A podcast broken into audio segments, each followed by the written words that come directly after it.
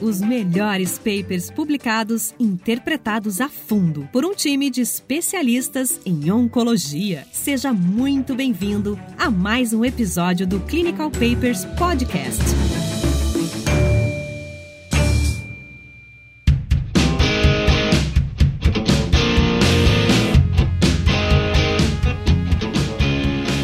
Pessoal, hoje estamos aqui novamente para discutir um paper publicado na Lancet Oncology em 2014 e que ele comparou o Folfiri com cetuximab versus Folfiri com bevacizumab como primeira linha de tratamento para pacientes com câncer coloretal metastático. Esse é o famoso estudo FIRE3, que foi feito por um grupo alemão, justamente com um grupo austríaco. Na verdade, a gente está querendo fazer uma base porque a gente quer chegar num estudo, né, que é o, que é o SWOG, um estudo americano, e que comparou essas terapias com a lateralidade. Não sei se vocês estão por dentro, mas algum tempo atrás começou toda essa questão da lateralidade para o câncer de cólon. Né? Será que o câncer de cólon direito é igual ao câncer de cólon esquerdo? A gente sabe hoje que não é, que o, o prognóstico é diferente, mas para chegar lá onde a gente quer chegar, a gente vai começar com esse estudo aqui, o FIRE 3. Então, é um, foi um estudo importante, né, que foi publicado em 2014 e que a gente vai ver exatamente a ação dessas duas drogas e começar a introduzir assuntos como mutação, carrais, etc., para ver a atuação dessas drogas em termos de sobrevida, né, Tiago? Isso aí, Rânio. Essa, essa discussão, ela, essa, no, essa novela de qual o anticorpo monoclonal associado à quimioterapia a gente está vivendo hoje é, no nosso dia a dia e acho que essa, essa base e começar por essa base pelo Fire 3 acho que vai ser uma coisa interessante. É, vou, vendo um pouco o ponto de vista histórico de como chegamos aqui, uh, no começo dos anos 2000 até a década de 80, 90, a gente tratou câncer de colo com 5-fluoracil, várias formas de fazer 5-fluoracil. Começo dos anos 2000 a gente começou a utilizar oxaliplatina e irinotecano, uh, e isso trouxe ganho de sobrevida global para esses pacientes. E no começo dos anos, dos anos 2000 a gente começou a usar anticorpos monoclonais. O primeiro deles, bevacizumab, a gente não tem nenhum preditor de resposta ou de resistência aos anti-VEGF, aos anti-angiogênicos, como o bevacizumab. A gente tinha alguns estudos mostrando que o bevacizumab trazia ganho em sobrevida global, quando associado a quimioterapias um pouco mais antigas, como o IFL, mas uh, principalmente um pequeno ganho de sobrevida e de progressão quando a gente associava o bevacizumab com o Folfox ou Folfiri. E um pouco depois começou a surgir é, os, as, os agentes anti-EGFR, é, principalmente o cetuximab, que surgiu primeiro através de um estudo que é, é, comentado, citado no começo desse paper, que é o estudo Crystal, o estudo pivotal que comparou Folfiri com uh, e cetuximab e que demonstrou ganho de sobrevida global e que, numa análise posterior desse estudo Crystal, viu que esse, esse benefício ele se restringiu aos pacientes que tinham o Carras uh, selvagem. Acho que aqui vale uma pausa, uma respiração um pouco mais profunda e a gente precisa conversar um pouco sobre Carras. É, na verdade, o Carras foi o primeiro dos, dos, genes identificados como mutados nessa família RAS. E se a gente imaginar esse, a, a cascata de sinalização celular e aí, meu, a gente pode até voltar. Eu quero voltar a discutir esses papers quando a gente começar a ter vídeo, a gente eh, mostrar essa cascata é muito legal, na verdade, Daniel. Mas se a gente imaginar uma cascata com uma série de eventos acontecendo de cima para baixo, a gente, o, essas drogas elas bloqueiam a primeira etapa da cascata lá em cima, no receptor, na superfície celular, e quando você tem esses genes mutados no meio dessa cascata, essa via fica ativa e não adianta eu bloquear essa via lá no começo. É, de uma forma muito simplista, seria isso. O primeiro gene identificado foi o Carras, depois, no segundo momento, a gente teve a descoberta do NRAS é, como sendo também o preditor de é, resistência a esses, a esses agentes. E aí a gente começou a ter um problema. A gente começou a ter, então, opções de quimioterapia, Fofox ou Folfiri. A gente já tinha um estudo mostrando que Fofox ou Folfiri tanto faz, uh, a gente não tem uh, diferença em termos de sobrevida global, mas a gente passou a ter combinações possíveis com anticorpos monoclonais. Se a gente não sabe, ou não sabia até então, qual seria a melhor opção. Eu faço anti-EGFR ou faço bevacizumab em uma primeira linha de tratamento para esses pacientes, e é, essa é a pergunta que esse, que esse estudo nos traz, na verdade. É, na verdade, a gente tem dois grandes é, vamos dizer, tipos, né, ou esquemas de quimioterapia para esse cenário, que é o FOLFOX, né, que é com a oxaliplatina, e o FOLFIRI com irinotecan, e na verdade o que esse autor quis fazer é, existiam trabalhos com FOLFOX, ele trouxe essa, essa pergunta a adição desses anticorpos monoclonais para esse outro esquema FOLFIR. Né? Esse é o grande gap que, que o autor busca responder com esse paper. E aí, indo para os métodos, foi um, um, estudo aberto, né? todo mundo sabia quem estava recebendo o quê, um estudo multicêntrico, randomizado, fase 3, mas que todo mundo sabia quem o médico que dava o remédio, o paciente que recebia o remédio, enfim, todo mundo sabia, por isso que chama open label, né? E os pacientes tinham 18 a 75 anos, estadiamento clínico 4, câncer de cólon ou reto, um ECOG de 0 a 2 e uma expectativa de vida maior que 3 meses. Um interessante detalhe é que os pacientes não podiam ter sido submetidos uma cirurgia quatro semanas antes do início do tratamento. Isso provavelmente porque a gente sabe que um dos efeitos do bevacizumab é a questão da, da cicatrização, né? Então a gente tem sempre esse receio de começar essa terapia ou até estar fazendo essa terapia tem algum problema com fazer procedimentos cirúrgicos, enfim, na vigência dessa terapia, eu entendi dessa maneira. E uma coisa que eu quero parar também para falar é sobre os critérios de medida de resposta, que ele usou um critério que chama RESIST. Né? Acho que está na hora de a gente falar do RESIST, né, Tiago? O RESIST é uma avaliação de resposta é, simples, né, bidimensional, em que simplesmente você vê se aquela lesão, aquele nódulo, enfim, aquilo que você está querendo pesquisar cresceu ou não em duas dimensões. Então, por exemplo, tem um paciente com um tumor no fígado, um nódulo hepático de 5 centímetros. 5 por 3 centímetros. E aí você faz a terapia e depois vê comparando 5 por 3 versus 4 por 2, por exemplo. E aí, se você tem um aumento maior que 20% do maior diâmetro, você falou que a doença progrediu. Se você tem uma diminuição menor do que 30% no maior diâmetro, você fala que a doença teve resposta parcial. Se ficou entre 20 e 30, doença estável, e se sumiu, resposta completa. O que acontece, um problema já aqui identificando, é que o RESIST é um método que vê tamanho. E às vezes a gente tem uma resposta tumoral, né? Por exemplo, o tumor se liquefaz, existe uma alteração na densidade, por exemplo, e não necessariamente do tamanho. Às vezes até tumor que responde cresce, né? Então, se aí tem um recisto, uma doença estável, por exemplo, o tumor completamente liquefeito. Isso é um dos problemas. A gente vai ver que eu acho que isso impactou negativamente nesse estudo. Todos os centros que foram, já posso adiantar aqui, foram mais de 110 centros que fizeram, né? 110 na Alemanha, mais 6 na Áustria.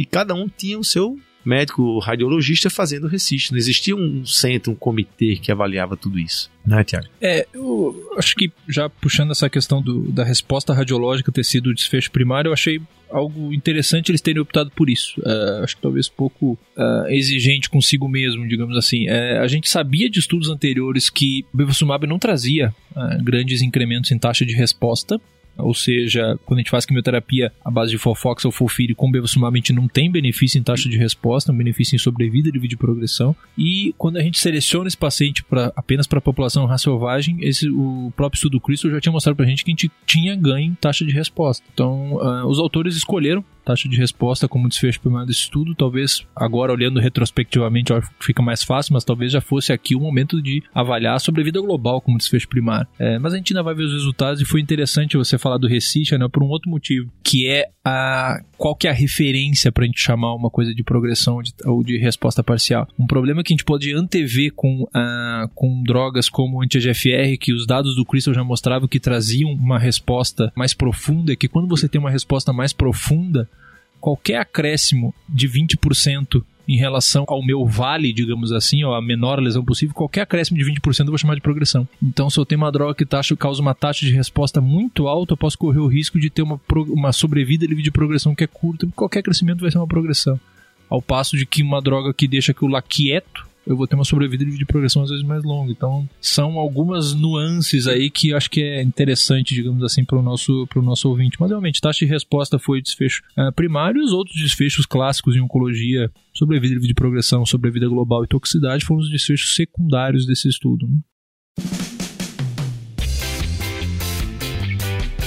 É, realmente, Thiago, talvez isso vai impactar no, no resultado, sem dúvida. Né, a randomização ela foi de, de um para um, né? Os braços eram Folfiri com cetuximab versus Folfiri com bevacizumab. E teve uma estratificação de acordo com o ECOG, número de, met de sites metastáticos, né? contagem de células brancas e fosfatase alcalinas. Se você quiser me explicar por que essa randomização pela fosfatase alcalina. É, não, interessante. Não sei se eventualmente tinha alguma coisa a ver com a questão de volume de doença hepática, alguma coisa nesse sentido. Acho que X. Pessoal, a gente tá comentando isso porque é, você vai ver que esse trabalho, a gente tem muita coisa para falar desse trabalho, do método que foi feito, e de repente essas pequenas coisas que a gente tá falando aqui vão fazer sentido um pouco mais lá na frente, né? Fala para mim, Tiago, os esquemas, como é que foram feitos esses esquemas? É, fora do habitual ou não? Não, os esquemas. O, o backbone de quimioterapia escolhido foi o Folfiri, é, na sua versão mais clássica possível, a mesma versão utilizada no estudo Crystal, é, bolos de 5 fluoracil de 400, o fluoracil infusional de 2,400, com é, o irinotecano de 180 e o anti-AGFR com uma dose de, de 400 metros quadrados 400 mg por metro quadrado, depois seguido de doses de manutenção. O esquema, enfim, habitual de tratamento. Uma coisa que eu gostaria de chamar atenção, na verdade, René, é o seguinte: é, quando a gente tem um tumor e fala de ele ter mutação no carrasco ou não ter mutação no carrasco, não significa que todas as células daquele tumor naquele momento têm ou todas as células não é, aquela mutação no Carras. Por que, que, eu digo isso? Porque a gente vai ter diferenças de sensibilidades de métodos. E hoje em dia a gente sabe que quando gente, isso é muito nítido hoje em dia com análise de DNA tumoral circulante, a gente começa a dar anti-EGFR, começa a surgir células com Carras mutado, a gente para e começa a cair as células com Carras mutado no sangue. Isso hoje em dia é muito nítido, muito fácil a gente ver. É, eles utilizaram nesse estudo o pirossequenciamento, é, que é um método mais sensível do que habitualmente havia sido feito em estudos anteriores, como o próprio estudo Crystal. Isso pode fazer fazer com que a gente chame um tumor de RAS mutado às custas de uma frequência muito baixa de RAS mutado. E às vezes aquele tumor, na prática, ele poderia se manifestar como um RAS selvagem. Então, assim, é um método que foi incorporado nesse estudo. Uh, quando a gente olha os dados, por exemplo, do próprio estudo Cristo, o Cristo não usou pelo sequenciamento. Então, até então, isso não estava tão validado acho que é válido a gente ter métodos cada vez mais sensíveis para detectar pequenas quantidades de células mutadas, digamos assim. Eu só não sei se, em termos de escolha de tratamento, se aquela pequena quantidade de célula mutada vai ter um impacto tão grande quanto se ter uma parcela maior de célula mutada, na verdade. É, vamos partir do princípio de que a gente está pegando um paciente, pessoal, metastático e está fazendo uma primeira linha, né, entre aspas, para pacientes que têm metástase. Por exemplo, paciente que fez uma retissigmoidectomia, fez a quimioterapia adjuvante, por exemplo, depois de um tempo tem a sua metástase pulmonar e hepática e a gente está fazendo o tratamento com quimioterapia. São esses pacientes aqui. E o que é que se fazia? Fazia um exame de imagem baseline. Né? Eles pegavam dentro desses 14 dias do começo do estudo, todo mundo fazia uma tomografia, né? pulmão, fígado e tal, e mensuravam aquelas lesões. O paciente tinha que ter pelo menos uma lesão mensurável para poder ele comparar isso depois do tratamento, porque como foi, como o Tiago falou aqui, o endpoint primário foi exatamente a proporção desses pacientes que tinham resposta objetiva ao resist. Esse endpoint primário, Tiago, olha sério, agora eu vou falar. Né? Como é que o cara faz um estudo desse e bota esse endpoint primário? Isso é brincadeira. Você acha que o cara não sabe isso? Claro que ele sabe. Ou foi para cálculo do N, ou foi para dizer que uma droga é igual a outra, sei lá por quê.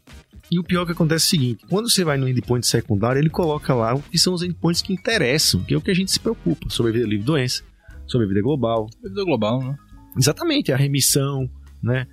Quer dizer, será que o paciente pode, por exemplo, ele era metastático, que não era cirúrgico, de repente ele vira um paciente cirúrgico, conversão? Isso são endpoints que, que importam pra gente. Por que, como dizia o Diogo aqui antes, por que raios o autor bota endpoint como taxa de resposta por um critério de resiste de várias instituições e cada um vê o seu. Eu, sinceramente, não entendi isso aqui. Esse é um estudo gigante publicado numa revista de nome na Lancet, né?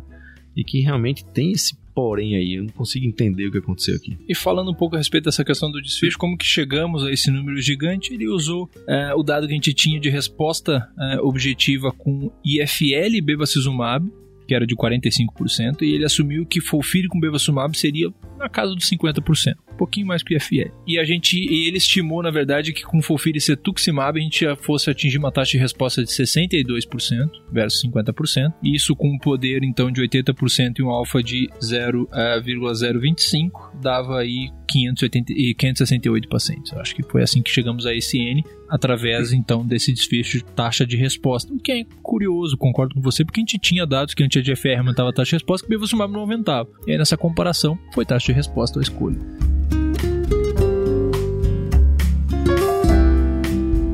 É, e aproveitando já esse seu gancho, acho que a gente pode fazer, é, falar do flow aqui do resultado, né? Então foram 752 pacientes que assinaram o termo, 380 no braço, 372 no outro braço, depois de alguns pacientes que saíram do estudo, enfim, por alteração do Carrais, etc., foram avaliados 297 pacientes. Desses 297 pacientes, 42 deles não se conseguiu ter acesso à resposta patológica. 42 pacientes no braço que fez Fofiri com cetuximab não tiveram acesso a essa resposta, né? ou porque, por exemplo, eram alérgicos ao contraste, sei lá. De maneira que desses 297, 255 foram para análise final e no braço do bevacizumab, 271 foram para análise final.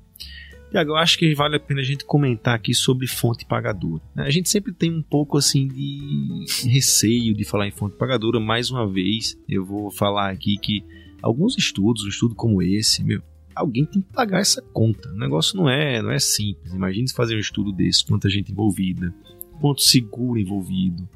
Né? Imagine você assinar um termo de consentimento e quando o paciente entra no estudo, tem todo um, um comitê de ética que faz com que todos os envolvidos e a fonte pagadora arque com. Se o paciente tiver, por exemplo, um acidente de carro porque está indo para o hospital fazer esse estudo, a fonte pagadora tem. Então, assim, esses estudos realmente, às vezes, envolvem isso. Mas, por outro lado, a gente sabe também, por publicações recentes, que a maioria dos estudos que são publicados são estudos positivos. E é meio que natural, até inconsciente, que a fonte pagadora trabalhe um pouco melhor os resultados a seu favor. E aí a gente está aqui para isso né, Tiago? Para dizer, olha, tenha calma aqui, tenha calma ali.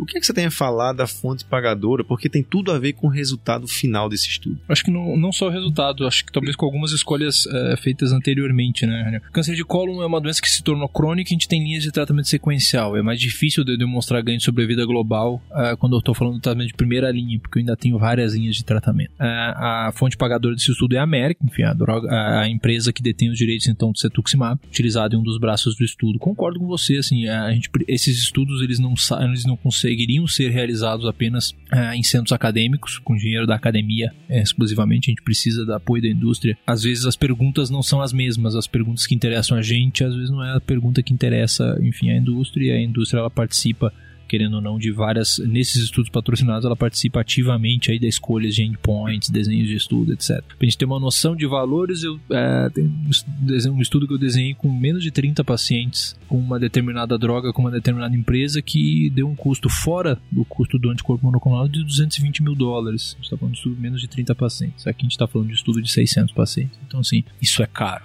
Então, assim, é difícil de imaginar que isso vai acontecer com, basicamente com dinheiro do governo, dinheiro de, de, de instituições públicas. Né? É, Tiago, e o que é legal em relação a isso tudo é que existe um parágrafo falando do papel da fonte pagadora, em que ponto que ela participou, se foi na interpretação dos resultados, se foi etc. Está escrito aqui que a fonte pagadora não teve papel no design do estudo, no, na coleta de dados, etc. Vale a pena sempre parar um pouco e ler isso, porque isso tem a ver com o resultado final. E aí você não pode às vezes na conversa do cara que escreve o paper. Você vai analisar o dado friamente, como diz o Tiago, de maneira ortodoxa. Que eu acho que a gente está aqui para ajudar todo mundo nesse, nesse papel, né, Tiago? Vamos para o resultado? Vamos. Tô curioso já. vai lá. Resultado, então. É, o desfecho primário, taxa de resposta. A taxa de resposta com Folfir e Cetuximab foi de 62%, é, na análise de, então, por intenção de tratamento, 62% e 58% com Bevacizumab. Completamente igual, sem é, diferença estatística. Quando a gente pega só o grupo de pacientes RAS selvagem, que é o grupo que nos interessa, se a gente for avaliar, enfim, o uso de anti-GFR, isso a gente aprendeu, a taxa de resposta é 65% com cetuximab e 60% com bevacizumab. Então também não houve diferença nenhuma em taxa de resposta. Isso é bem surpreendente, porque quando a gente avaliava os estudos de forma separada, a gente via que o anti-GFR acrescentava a taxa de resposta comparado só químio e o bevacizumab não. Então, quando esse estudo comparou isso cabeça a cabeça, e a gente não teve essa diferença. Quando a gente vai olhar sobrevida livre de progressão, a sobrevida livre de progressão ela foi é, completamente igual. Então, aproximadamente ele 10 meses para um braço, 10,3 meses para o outro braço.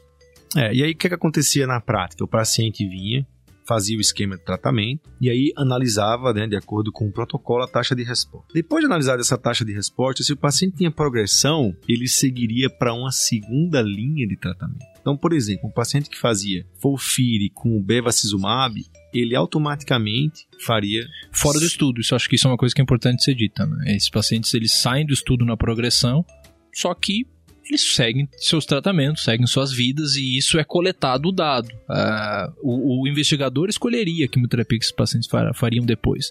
Esses dados eles, eles são ativamente coletados, mas não faz dentro do estudo. E isso é importante pela, pelo próximo parágrafo, que é o ganho de sobrevida global que é citado nesse estudo. Um benefício de sobrevida global que foi visto então de 28 meses é, para o braço cetuximab e 25 meses para o braço bevacizumab. Então, uma diferença que teve significância estatística. E aqui eu acho que já abre um parágrafo. É um desfecho secundário do estudo. Então, há pessoas mais ortodoxas que diriam que num estudo com desfecho primário que é completamente negativo, tudo que saia depois daquilo ali é meramente especulativo e gerador de hipótese. Então, a forma mais correta de ser interpretado é faça um novo estudo, mesmo desenho, cujo o desfecho primário é sobre a vida global para você ter essa resposta. Né? Então, o objetivo pelo qual ele foi desenhado é completamente negativo. Existe essa diferença de sobrevida livre de sobrevida global, desculpa, de três meses, sem nenhuma diferença de sobrevida livre de progressão. O que faz automaticamente pensar, a gente pensar que essa diferença de sobrevida global se deveu a linhas subsequentes, e não à linha inicial. E aqui eu acho que cabe dois, duas interpretações, a dos autores e a que, a que eu, sinceramente, com, acredito. Tá, então eu vou falar a dos autores, que é o seguinte: a primeira coisa que a gente pode parar um pouco, só para a gente ver um pouco dos dados, é o seguinte: vamos pegar aqui resposta objetiva, né? Resposta patológica, com, resposta clínica, desculpa, estava valendo para o exame de imagem completa. O braço que fez cetuximab, 4%. O braço que fez o bevacizumab, 1%. Se a gente pegar a resposta parcial, só lembrando a vocês, o que é resposta parcial? A resposta é a diminuição da lesão na maior dimensão em mais de 30%. Então foram praticamente iguais, 58% no braço, 57% no outro. Mas se a gente pegar algum subgrupo, que é o subgrupo do RAS mutante, lembra que o Tiago falou no começo, imagina a célula, um receptor lá na membrana.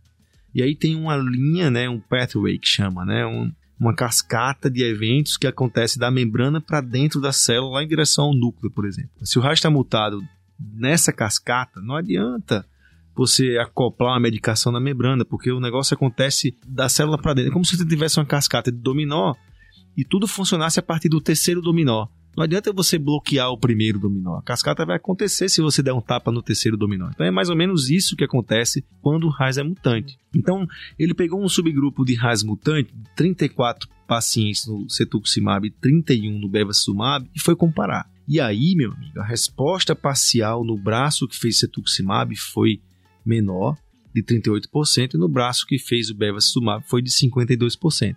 Mas são dados exploratórios.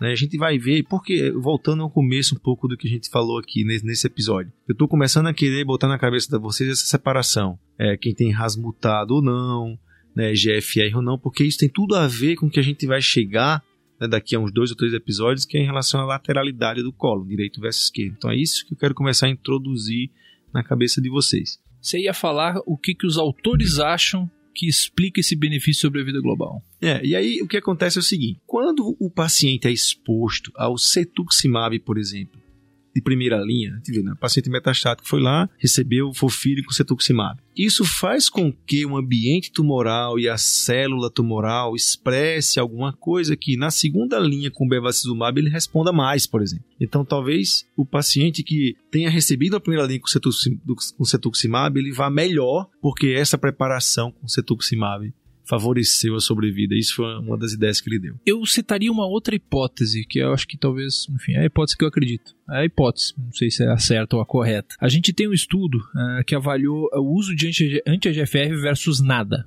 um paciente que já tinha tratado com tudo. E quando a gente pega só raça selvagem, a gente vê que a gente tem um ganho de sobrevida global de 3 meses. E a gente não tem isso com bevacizumab isolado. Então eu diria que essa sempre vai ser uma comparação injusta. A gente vai ver ainda a questão da lateralidade, eu acho que isso é um dado extremamente importante, ela entrou no algoritmo definitivamente, mas essas comparações de anti-EGFR com bevacizumab eu acho que é um tanto injusta. Anti-EGFR eu considero uma linha de tratamento. O paciente que tem raça selvagem, ele precisa em algum momento da sua doença receber anti-EGFR. Bevacizumab não é uma linha de tratamento, é uma droga que ajuda, ajuda um pouquinho em qualquer tipo de tumor, seja independente do status do RAS. Por que, que eu digo isso? A gente tem esses pacientes que receberam é, bevacizumab dentro do estudo e a gente sabe que é, nesse estudo a gente sabe que menos da metade desses pacientes receberam anti-EGFR em linhas subsequentes. Simplesmente o fato de não ter sido exposto a uma droga que é ativa e que traz, coincidentemente, exatamente três meses sobre a vida global quando a gente usa, que são os três meses de diferença desse estudo. Se eu tenho uma linha de tratamento, eu dou um remédio que não é aquela primeira linha de tratamento e aquele paciente vive menos, pode ser que ele, teve, ele tenha vivido menos porque ele não tomou aquele remédio.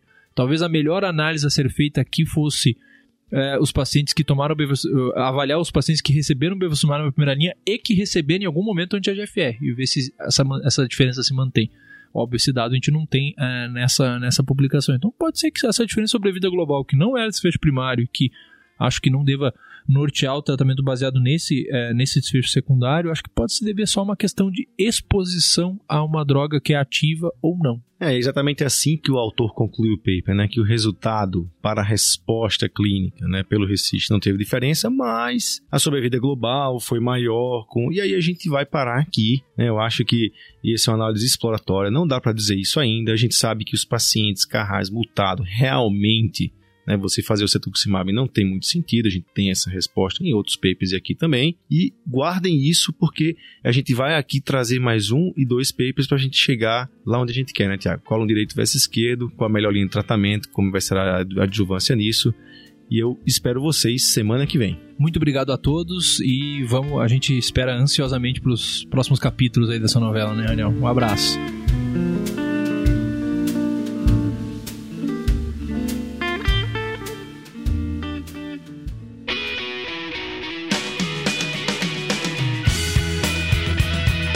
Você ouviu Clinical Papers Podcast. A medicina que você faz hoje pode não ser a de amanhã. Mantenha-se atualizado com o Clinical Papers Podcast.